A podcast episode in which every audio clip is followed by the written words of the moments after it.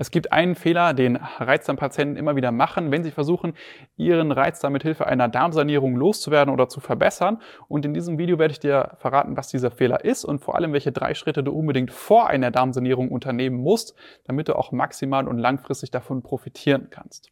Grundsätzlich will ich erstmal erklären, was ich unter einer Darmsanierung verstehe. Und zwar ist das ein Prozess, der aus drei aufeinanderfolgenden Phasen besteht. In der ersten Phase wird erstmal der Darm gereinigt durch Abführmittel oder auch durch Einläufe. In der zweiten Phase folgt dann eine kurze bis mittellange Fastenperiode und in der dritten Phase folgt dann ein schrittweiser Aufbau der Ernährung und eine Zufuhr an großen Mengen an probiotischen Lebensmitteln auch wieder über einen längeren Zeitraum.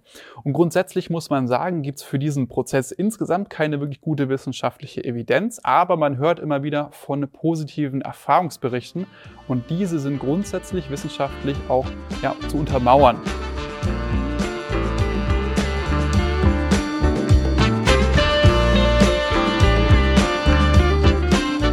Herzlich willkommen zum Reizdarm to go Podcast. Mein Name ist Jonas Endres und du bist hier genau richtig, wenn du nach Lösungen suchst, um deine Reizdarmsymptome in den Griff zu bekommen, um ein freieres Leben mit mehr Lebensqualität zu führen. Jede Woche sprechen wir hier über verschiedene Aspekte der Therapie bei Reizdarm, neue Erkenntnisse aus der Forschung und führen Interviews mit Experten. Viel Spaß mit der heutigen Folge.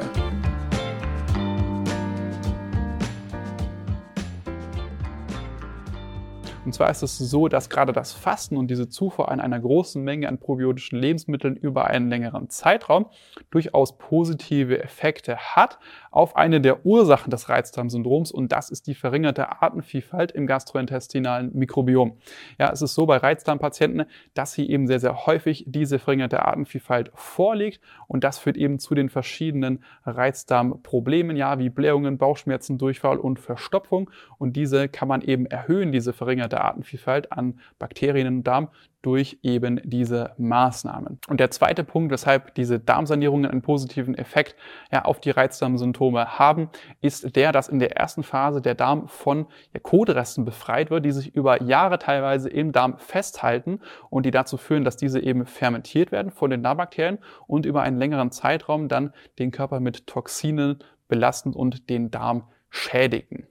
Und der große Fehler, ja, den ich hier eben sehe und den ich auch öfters mal höre von Interessenten für die kostenlose Symptomanalyse, ist der, dass das Wort Darmsanierung ja impliziert, dass damit der Darm komplett saniert wird und dementsprechend halt auch diese ja, verringerte Artenvielfalt im gastrointestinalen Mikrobiom komplett wiederhergestellt wird. Das ist aber nicht der Fall. Und das führt dann eben dazu, dass häufig die Leute dann eben nach dieser Darmsanierung wieder sich genauso ernähren und auch ihren Lebensstil beibehalten, der eben die Symptome triggert. Und so machen sie dann im Prinzip die Erfolge durch die Darmsanierung komplett wieder weg über kurz oder lang. Und damit dir das eben nicht passiert, solltest du vor einer Darmsanierung die folgenden drei Schritte einmal durchlaufen haben. Im ersten Schritt musst du erstmal ganz genau verstehen, woher deine Symptome überhaupt kommen. Denn der Reizdarm ist ein komplexes Zusammenspiel aus verschiedenen Problemen, ja, wie zum Beispiel eben dieser verringerten Artenvielfalt, nennt sich übrigens Dysbiose. Dann gibt es auch noch die sensible Verbindung zwischen Hirn und Darm, was den Darm recht stressanfällig machen kann, obwohl man persönlich vielleicht sagt, okay, man hat wenig Stress, was aber auch dazu führen kann, dass man normale Bewegungen im Darm als schmerzhaft empfindet, obwohl die jetzt ein gesunder Patient gar nicht ja, spüren würde. Es führt eben dazu, dass man häufiger Bauchschmerzen hat. Dann gibt es auch noch Motilitätsstörungen, also sprich, dass sich dein Darm von Natur aus entweder ein bisschen träger verhält oder den Nahrungsbrei vielleicht auch schneller durch den Darm durchtransportiert. Dann können auch noch weitere Probleme vorliegen, wie eine Dünndarmfehlbesiedlung, Nahrungsmittelallergien, spezielle Nahrungsmittelunverträglichkeiten, vielleicht sogar ein Leaky Gut. Und das musst du eben alles erstmal wissen, bevor du überhaupt diese Dinge angehen kannst. Und im zweiten Schritt musst du dann eben für dich genau herausfinden, welche Methoden hier funktionieren, also sprich mit welchen Dingen du diese Probleme angehen kannst, sodass du eben ja die Ursachen deines Reizdarms nicht weiter triggerst. Und im dritten Schritt solltest du dann eben auch noch schauen, dass du gerade diese Methoden für dich so einfach wie möglich machst, ja, dass du die sehr, sehr leicht in dein Leben implementieren kannst, dass du die auch beibehalten kannst im Urlaub, auf Ausflügen, wenn du ins Restaurant gehst. Ne? Denn wenn es für dich extrem schwierig ist, diese Dinge beizubehalten, dann wirst du eben auch nicht langfristig was davon haben, weil du ja immer wieder rückfällig wirst. Und erst nachdem du diese drei Schritte dann durchlaufen hast, macht es meiner Meinung nach dann auch erst Sinn, eine Darmsanierung zu machen.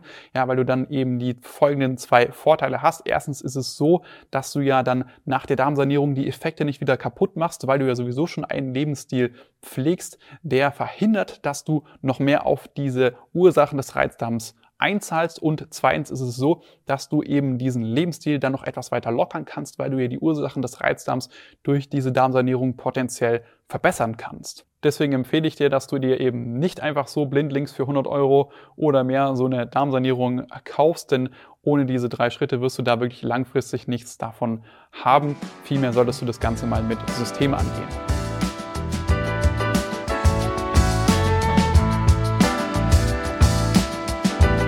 Vielen Dank fürs Zuhören. Wenn du mehr darüber erfahren möchtest, wie du deinen Reizdarm loswerden kannst, um ein freieres Leben mit mehr Lebensqualität führen zu können, dann klicke jetzt auf den Link in der Podcast-Beschreibung oder gehe auf jonasenderes.de/slash Termin und buche dir einen Termin für eine kostenlose Symptomanalyse. In diesem 45-minütigen Gespräch analysieren wir gemeinsam deine Situation und erstellen einen individuellen Schritt-für-Schritt-Plan, wie du deine Reizdarmsymptome nachhaltig loswerden kannst. Denk bitte daran. Wenn du dich nicht um deine Gesundheit kümmerst, wird es mit der Zeit von alleine nicht besser werden. Ich habe bereits einigen Menschen in Deutschland dazu verholfen, ihre Reizdarmsymptome so weit zu lindern, dass diese wieder ein freies Leben mit mehr Lebensqualität führen können. Und wenn du wissen willst, ob das auch für dich möglich ist, dann sichere dir jetzt einen Termin unter www.jonasandres.de/termin.